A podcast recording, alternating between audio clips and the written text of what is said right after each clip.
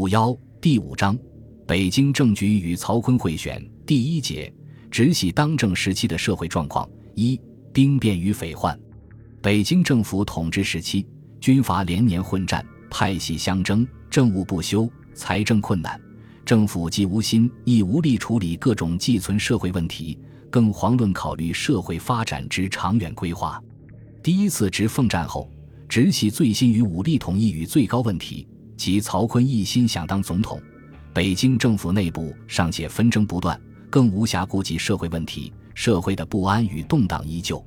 一九二零年至一九二一年，华北直隶、山东、河南、山西及西北的陕西连逢大旱，灾区逾三百余县，灾民多达二千五百余万人，死亡五十余万人，可谓哀鸿遍野，亟待救济。据估计，直隶成灾有九十二县。灾民五百九十二万，但赈灾款项不过百万，包括政府拨款与募捐。山东承灾三十二县，灾民三百八十万，赈灾款项只有区区二十万。军政各费在平时已急急不济，加以本年军事饷需浩繁，搜罗几尽，借贷巨穷，又复丁次奇荒，库款收入绝无希望，虽欲挪拨而无从。当告灾之时。驰电各省欲求赈济，虽军政深商，各界热心善举，分土劝募，汇款尚属寥寥。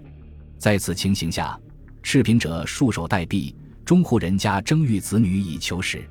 青春少妇、适龄幼娃，代价不及十元，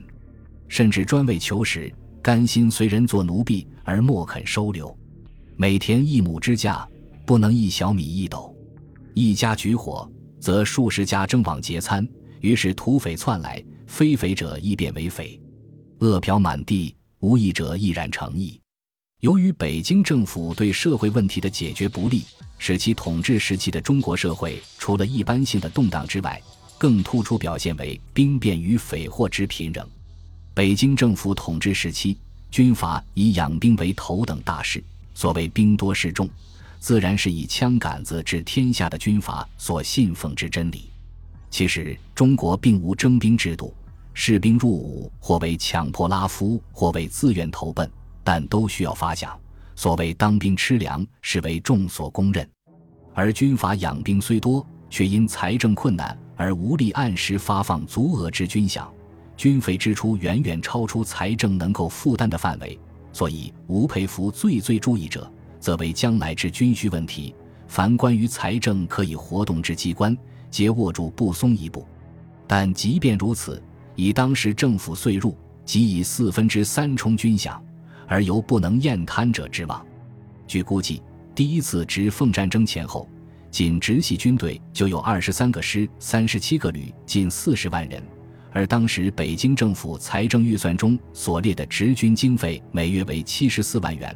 直鲁豫巡阅实属每月经费七万元，两者合计不过八十万元左右。以八十万元的经费维持近四十万人的军饷，显然不敷应用。因此，直系还要想其他的办法开支军费，如节流税款、善征税收、扣留收入、硬性摊派等等。直系如此，其他大小军阀亦莫不如此。但在用尽了这些办法，仍然不能足额按时发放军饷时，士兵的离队逃跑，以致哗变、兵变等现象也就屡见不鲜。据不完全统计，自1912年至1922年的十年中，全国一共发生兵变179起，其中以直系当政的1922年为最多，达到45起，地域则几乎遍及全国各省。而吴佩孚巡署所在的河南亦不能免，仅1922年7月中旬，巡日中以兵变告者六次。兵变最主要的原因就是欠饷，因欠饷过多，谍谋变乱。当时即有论者指出，国家兵费支出虽多，地方捐税虽重，而并未能悉用之于兵饷，大抵至少半数以上，皆散入各级军官之私囊，是以国库已竭，而兵饷仍需，地方凋敝，而兵变不免。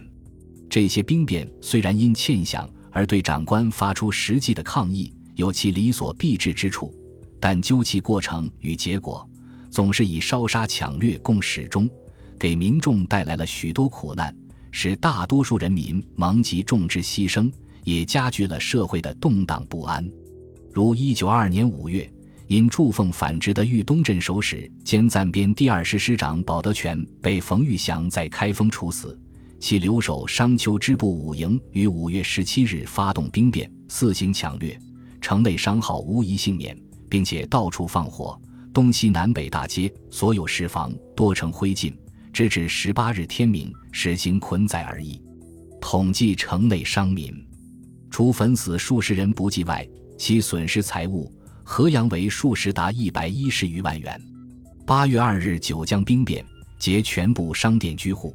纵火焚烧西大街商店百余户，全市精华殆尽，损失三百余万，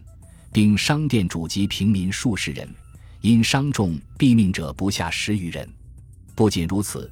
因缺饷而离队哗变的士兵，因生活无着，许多又沦落为匪。他们与众多流民相结合，使北京政府统治时期的匪祸尤为多发，并具有破坏性。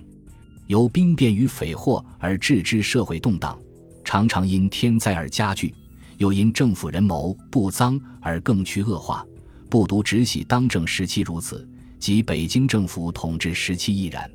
北京政府统治时期的匪祸表现形式不一，人数众多，全国各省几无省不闹匪，小股数十人，大股数千人，使当局极为头疼。除了一般性打家劫舍的土匪之外，还有一些打出政治旗号的武装集团，可以视为历代农民起事的延续，如河南的李明胜高阶自治军总司令之旗，贾青云自称靖国军驻豫总司令。浙江的原话南号为民治军等等，有些武装集团与军政界有某种关系，也是军政界人物或军阀派系争斗时拉拢的对象。如湖北的周梦荣自称原赣游击队，还有些武装集团与外国势力有一定瓜葛，如有传媒揭露青岛有古匪所用枪械由日人供给，掠夺之款也分给日人。而日本也特别注意扶植满蒙地区的民间武装力量，因此对北京政府统治时期的匪祸不可一概而论，其形成原因是复杂的，表现形式是多样的。但其中的大多数虽其情可悯，然毕竟不为正常社会接纳。至于其中少数提出了一定政治目标的武装集团，因为其目标的不确定性，更因为其没有坚强的领导与严密的纪律，只能是昙花一现。以悲剧结局告终，不足为训。北京政府统治时期匪祸的又一时代特色是，不少土匪特别着意绑架外国人为人质，同时以传媒为媒介，将事态公共化、扩大化，以利用当局在处理对外关系时的紧张心理，讨价还价，获得自身利益的最大化和身份的合法化。其中又以老洋人起事和林城劫车案为代表。直系当政时期发生的老洋人起事，是北京政府统治时期发生的一次规模较大的农民起事。老洋人名张庆，又名张廷宪、张国信，河南临汝县人，一八八六年出生。曾经参加民国初年的白狼起事，后投河南督军赵悌之弟赵杰所部红卫军，任巡防队长。第一次直奉战后，赵悌。赵杰兄弟因祝奉反直而被迫下台，所部溃散后形成众多武装团伙，人数超过原来匪数之大半。老洋人即为其中的一支。张原本在豫东发展，后由于官军追剿，改奔豫西，联络其他部众，声势迅即壮大。一九二二年六月底攻下鲁山县城，部署发展到一万余众。老洋人起事本无什么政治理念。而是抱着借此被招安而升官发财的念头，河南地方的军事将领起初也愿意接纳老洋人部以壮大自己的实力，但坐镇洛阳的吴佩孚却力主搅拌并督促进行，决定在全省分区清剿，限两个月内肃清，并对外宣称河南匪患不需旬日即可肃清。老洋人失望之余，与赵替、赵杰旧部集合，改称河南自治军。老洋人自任总司令，打出了反之旗号，而其实际行事风格仍不过是四处流动作战以获取资财。老洋人部公开打出反之旗号，吴佩孚不能不下令派兵进剿，由豫西镇守使丁香林督率进行。老杨人部行动飘忽，避实就虚，先是在玉溪伏牛山一带与丁部周旋，然后乘隙突围而出，乘丁部主力集中前线，后方空虚之际，于八月十七日进占玉溪镇守使署所在地陕县县城，在大家抢掠之余，强行带走陇海铁路局外籍员工二人。次日，老杨人部又占灵宝县城，声势大振，令吴佩孚大丢颜面。在吴佩孚加派兵力进剿后，老杨人部忽而西进豫陕交界处，忽而东返到其家乡鲁山、临汝一带活动。十月下旬，豫都冯玉祥派出大军进剿，老杨人部未避其锋，越过京汉铁路东进，先后攻破新蔡、项城、沈丘等城，并继续东进。十一月一日，攻破皖北重镇阜阳，城中民众死伤不少，财产损失巨大，精华被劫掠损毁尽尽。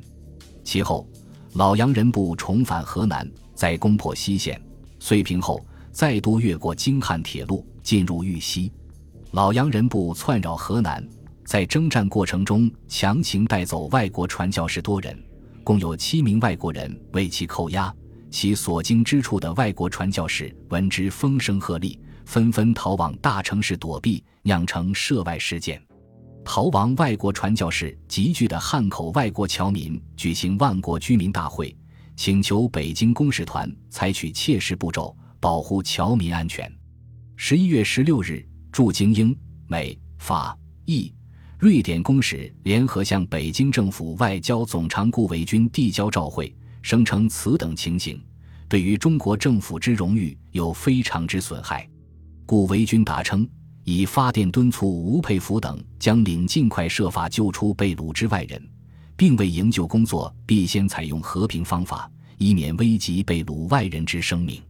对于外国驻京公使团的态度，北京政府不能不予重视。其后，吴佩孚任命靳云鄂为河南剿匪总司令。在驻马店设总部，由豫皖鄂三省军队联合会剿老杨人部，但是